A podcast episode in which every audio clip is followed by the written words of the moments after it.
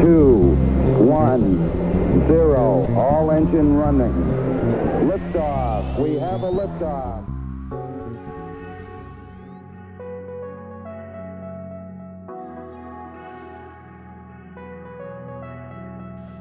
Buenos días por la mañana, hoy es viernes 17 de junio y son las 7 de la mañana.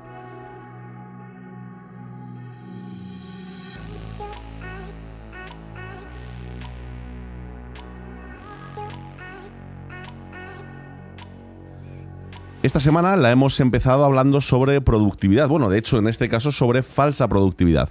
Sé que es un tema que os interesa bastante porque, bueno, todos los que nos gusta la ciencia y tecnología eh, tenemos normalmente problemas de productividad por todas las cosas que tenemos alrededor y sabía que, bueno, pues que iba a llamar la atención, ¿no? De hecho, muchos de vosotros os habéis puesto en contacto conmigo o me habéis pasado información de sistemas de productividad que pueden ser más o menos válidos en función de lo que yo había comentado el, el otro día, ¿no?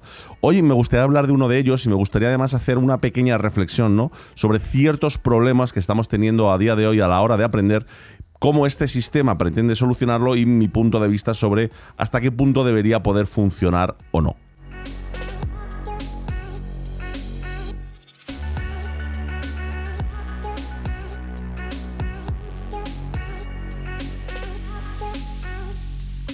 El problema que tenemos a día de hoy es que la cantidad de información que somos capaces de consumir es ingente, es una absoluta barbaridad. ¿no? Yo creo que eso más o menos todos estamos de acuerdo con ello, es decir, para bien y para mal. Para mal porque, como he dicho muchas veces, pues eh, a mí, por ejemplo, las notificaciones continuas acaban eh, con mi paciencia, el tener siempre distintos inputs alrededor de ti eh, dándote información puede llegar a ser muy cansado, ¿no? Pero bueno, por otro lado también es cierto que en ocasiones quieres buscar información y es muy fácil acceder a ella, ¿no? Lo hablábamos ayer con el tema de las traducciones lo podemos seguir hablando hoy pues, con todo el tema este de, pues, de, la cantidad de información que tenemos. ¿no? La cosa es esta, y es que eh, bueno, pues hay ahora muchos estudios de gente que está empezando a utilizar lo que se llama el e-learning, es decir, aprender de forma online y bueno, pues se, están haciendo nuevos estudios ¿no? sobre cómo se aprende. ¿no? El caso es que hemos mejorado muchísimo en la forma que se enseña, hemos mejorado muchísimo en la forma en la que se crea contenido, pero eh, cuando hemos hecho los estudios nos hemos dado cuenta que eh, hay algunos problemas. Y los problemas es que al final eh, volvemos un poco al paso inicial y es que el cerebro no es capaz de pillar toda la información, digamos que eh, somos capaces nosotros de creer que asimilamos en tiempo real. Yo os pongo un ejemplo, ¿vale? Y por favor, esto no que no se tome como una crítica porque no lo es en absoluto, ¿no? Yo cuando he hecho vídeos de YouTube, yo siempre he tenido un objetivo, ¿no? Y es algo que me explicaron cuando eh, recibí la, digamos, la formación para poder dar clases, la formación para poder enseñar. Y es que el cerebro mm, tiene una capacidad, muy limitada. En una sesión de una hora, si eres capaz de meterle al cerebro una idea, una idea básica que se quede ahí para siempre, ya es bastante ya es bastante, ¿no? Si consigues meter dos, eres un genio directamente, ¿no? Sin embargo, nosotros estamos empezando a acostumbrarnos a ver pequeños vídeos, ¿no? Que duran 10, 15 minutos, pueden ser de ciencia y tecnología, pueden ser de muchos temas, ¿no? Y te das cuenta de que la cantidad de información que son capaces de soltar en 10 minutos es bastante grande, ¿no? El problema que tenemos con esto es que eh, uno, pues eh, se coge uno de estos vídeos, ¿no? De ciencia y tecnología, por ejemplo, que tanto nos gustan, tú te lo ves entero y cuando terminas dices, Dios, lo que he aprendido en 10 o 15 minutos, ¿no? De lo que no te das cuenta es que pasadas 48 horas no te acuerdas absolutamente de nada, es decir, ni siquiera te has quedado con una idea principal, es decir, toda esa información no está manejada, toda esa información no está masticada, no está modificada para que tú puedas asimilarla. Es decir, ese es el gran problema que tenemos a día de hoy. Es decir, en 24 horas de nuestro día, eh, si te gusta, como, como me puede pasar a mí, ¿no? Pues, eh, aprender, si te gusta el coger muchísima información, eh, puedes intentar meter en tu cabeza literalmente cientos, si no miles de ideas, ¿no? Es decir, un rato de ver vídeos de YouTube, incluso, fijaos lo que os digo, meteros un rato en TikTok si las categorías que os colocan te meten temas de ciencia y tecnología también. Te puedes meter tres o cuatro papers sin ningún problema, ¿no? De estos, eh, de, cualquier universidad para intentar aprender. Es decir, la cantidad de información que eres capaz de manejar es bestial. Y encima, si lo alimentas, ¿no? Con imágenes, con vídeos, con audios, con tal, pues evidentemente eh, entra mejor, ¿no? El problema es ese, el problema es que al final siempre nos olvidamos de, digamos, el actor principal, y el actor principal en este caso es nuestro cerebro. Y nuestro cerebro pues tiene un límite, es decir, nos guste o no, no somos capaces de asimilar más de una cantidad de información diaria, o sea, es básicamente imposible, ¿no? Es decir, yo ahora, por ejemplo, después de muchos años de no haber estudiado así de forma regular como lo estoy haciendo ahora, pues te das cuenta, ¿no? Es decir, de que realmente para poder fijar algo no sirve simplemente ¿no? con el ir adquiriendo conocimiento, que evidentemente eso día a día te va ayudando, ¿no? Pero necesitas el pararte, el mirarlo, reflexionarlo, el darle una vuelta, el buscar más información y al final lo que te vas a llevar es una pequeña idea contigo a lo largo del día o un par de ideas a lo largo del día. Más que eso, realmente no es posible. ¿no? Y esto es lo que se está viendo en los estudios, es decir, que al final han mejorado mucho las plataformas, pero el problema es la falsa percepción que tienen la mayoría de los alumnos ¿vale? Y esto no estoy hablando solo de clases, también de, mm, digamos, lo que hacemos, ¿no? Pero en este caso se ha estudiado con el tema del e-learning. Es decir, los alumnos pues tienen la sensación de terminar el día y decir, buah, chaval, es que yo soy capaz de hacer X, es decir, lo que me han enseñado hoy. Eh, pasado dos días, evidentemente, esa habilidad se ha perdido, ¿no? Me, ha pasado a mí, por ejemplo, es decir, de meterme un tutorial de siete horas de Linux y decir, ya está, ya lo sé todo. Sí, bueno, lo has visto todo. Sí, pero como en los prosiguientes días no te pongas a practicarlo, no te sirve absolutamente de nada. Es decir, como mucho para recordar que había ahí cosas. Pero ya está, ¿no? Es decir, al final es cierto que está muy bien, tenemos mucha información, pero olvidamos ese paso. Olvidamos el paso en el que nuestro cerebro es el límite, es el limitador que hace que no podamos aprender cualquier cosa al ritmo que nos dé la gana.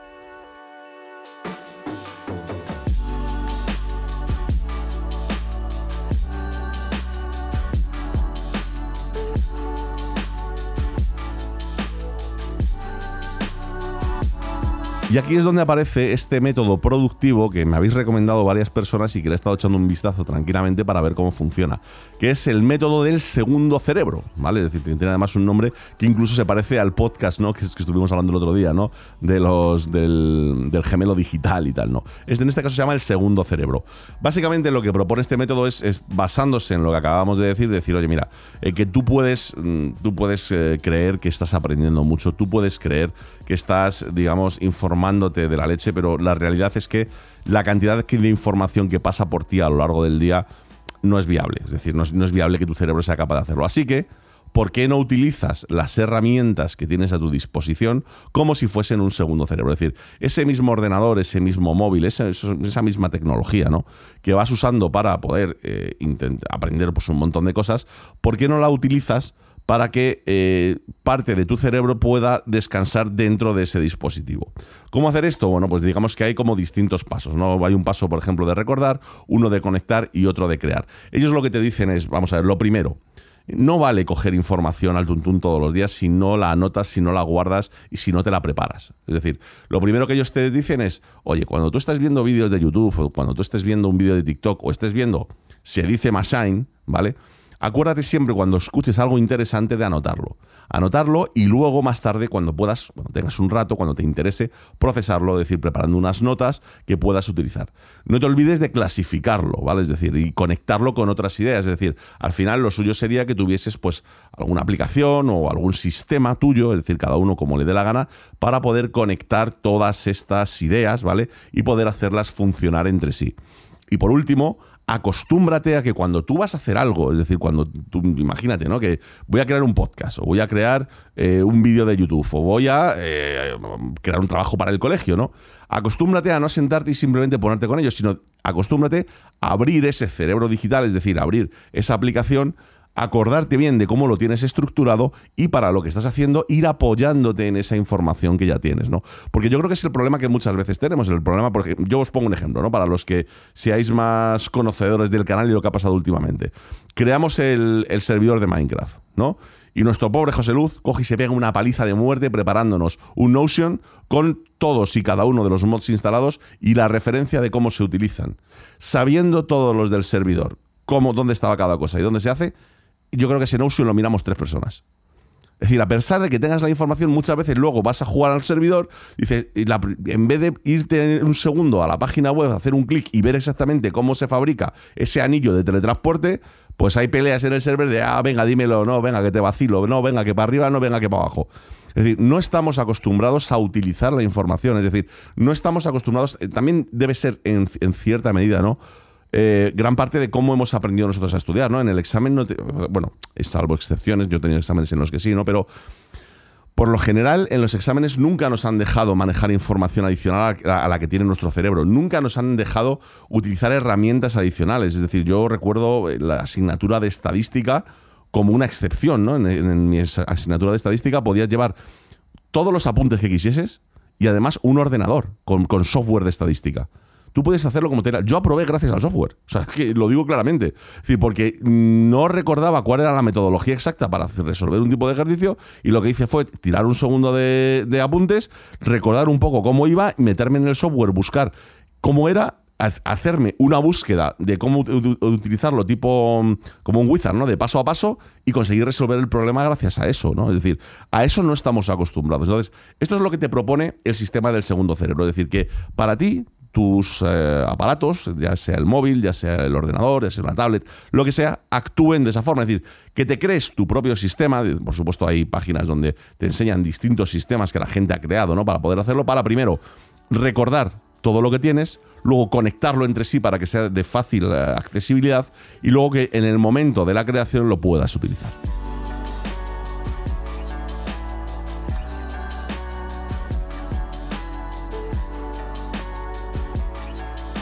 Y esto es lo que propone, ¿vale? Este sistema de productividad. La gran pregunta es, eh, pero Oli, ¿estás de acuerdo o no estás de acuerdo con este sistema de productividad? Pues lamentablemente yo ya he probado muchos sistemas de productividad a lo largo de mi vida, ¿no? Y si algo he aprendido es que hay, digamos, em, iba a decir no, habilidades, no, hay hábitos, perdón, que son muy difíciles de cambiar. Es decir, por ejemplo, el método GTD lo que te dice es cuando estás en la oficina, asegúrate de que todo lo que te vaya pasando, todo lo que vaya sucediendo, lo apuntes en una libreta para sacarlo de tu cabeza, ¿no? Y así puedas confiar en esa libreta como todos los recordatorios de todo lo que tienes que hacer, de vez en cuando la revises y funcione. El problema es que generar ese hábito es prácticamente imposible, porque a no ser que estés siempre en el mismo sitio, en la misma posición y demás, es muy difícil tener esa libreta a mano para estar siempre apuntando lo que es. Y es la única forma en la que de verdad el método sería efectivo, es decir, no sirve hacerlo a medias. Pues bueno, yo lo que estoy viendo, ¿vale? Con este método, es decir, sin haberlo utilizado, es decir, es verdad que lo estoy prejuzgando, pero creo que es un poco lo mismo. Es decir, aquí tenemos un problema. Y el problema es que, eh, que alguien me explique cómo voy a hacer, ¿no? Para cambiar mi método de, por ejemplo, al final para mí, el estudiar ciertas cosas de ciencia y tecnología a día de hoy es ocio, ¿vale? O el ver ciertos vídeos es ocio. ¿Cómo voy a cogerme una libreta y voy a ponerme a apuntar cosas, ¿no? Es decir, por muy interesantes que sean. Lo estoy viendo por placer. Es verdad que seguramente eso en el futuro va a quedar como una idea perdida, va a quedar como una idea que no voy a utilizar, va a quedar como algo, bueno, pues un poco, pues eso, vacío, ¿no? pero la alternativa es estar siempre apuntando y yo no sé si sería peor el, remedio que la enfermedad. Y tendría que buscar además un tiempo adicional a, lo largo del día para decir, a ver, a lo largo de todo el día, ¿qué cosas se apuntado en la libreta? Que habrá apuntado 200. Voy a clasificarlas, voy a ordenarlas, voy a tal. Vas a empezar un proyecto. Es decir, tienes que... Me parece demasiado complicado. Es decir, me puede parecer útil, ¿no? Por ejemplo, para alguien que esté estudiando para una asignatura en concreto. Es decir, pues mira, mientras estoy haciendo la asignatura, es decir, cosas que, por ejemplo, no se hacen, ¿no? Es decir, no solo voy a tomar apuntes durante la asignatura, sino, por ejemplo, voy a tomar apuntes mientras hago ejercicios, cosa que no solemos hacer, ¿no? Es decir, yo estoy haciendo un ejercicio, se me plantea una dificultad y lo que hago es tomar apuntes de decir, ojo, que en este tipo de ejercicio, cuando se plantea esta dificultad, hay que solucionarla así, para arriba, para abajo, para ti, para tan. Pues eso está muy bien, porque es una nota para tu yo del futuro que le puede ayudar mucho, está claro. Entonces, pero para, a lo mejor para algo específico, ¿no? Es decir, en el momento que esto intentamos meterlo como un patrón que va a utilizarse básicamente para nuestro día a día, a todas horas, para cada vez que utilizamos, digamos, uno de estos aparatos, honestamente me parece muy complicado. Es decir, yo por lo menos no he conseguido hacerlo funcionar. Es decir, yo lo he dicho muchas veces, ciertos métodos como el GTD he conseguido hacerlo funcionar durante pequeñas etapas de mi trabajo. Es decir, tengo una etapa más corta en la que solamente tengo que hacer un cierto, un cierto tipo de tareas y estoy en la oficina y sé que no salgo de ahí. Perfecto. Me cojo mi libreta cada vez que me llega mi jefe, oye, hay que hacer esto, pum, apuntado. Un correo electrónico, oye, que esto teníamos que revisarlo, apuntado. Esto como tampoco hay uno, uno, digamos, no son cosas que son fuegos que hay que apagar, sino que son cosas que más o menos tenemos, podemos ir solucionando, pues lo que hago es, efectivamente, lo voy almacenando todo, al final del día, pum, hago una lista, la recompongo y la preparo para la mañana siguiente. A la mañana siguiente, pues como dice el método, ¿no? Antes de ponerte a hacer nada, resuelves un par de tareas clave, luego abres el correo electrónico, rellenas más tareas, las vuelves a reorganizar y resuelves otras,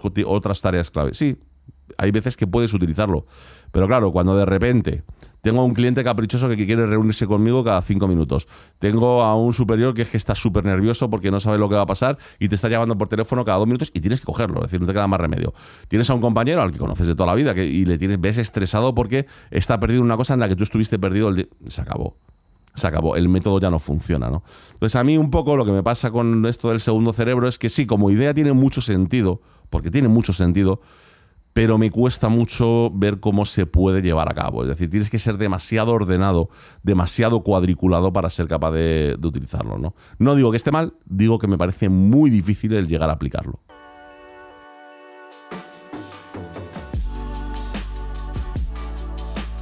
Y siendo viernes, os recuerdo que es el día de es triste pedir, pero más triste es robar. Es el día en el que os pido un favor y es que si os gusta el podcast, si lo estáis disfrutando, eh, vayáis un momentito a la aplicación de Apple Podcast o vayáis un momentito a Spotify, la que utilicéis, ¿no? o iBooks, a la que sea.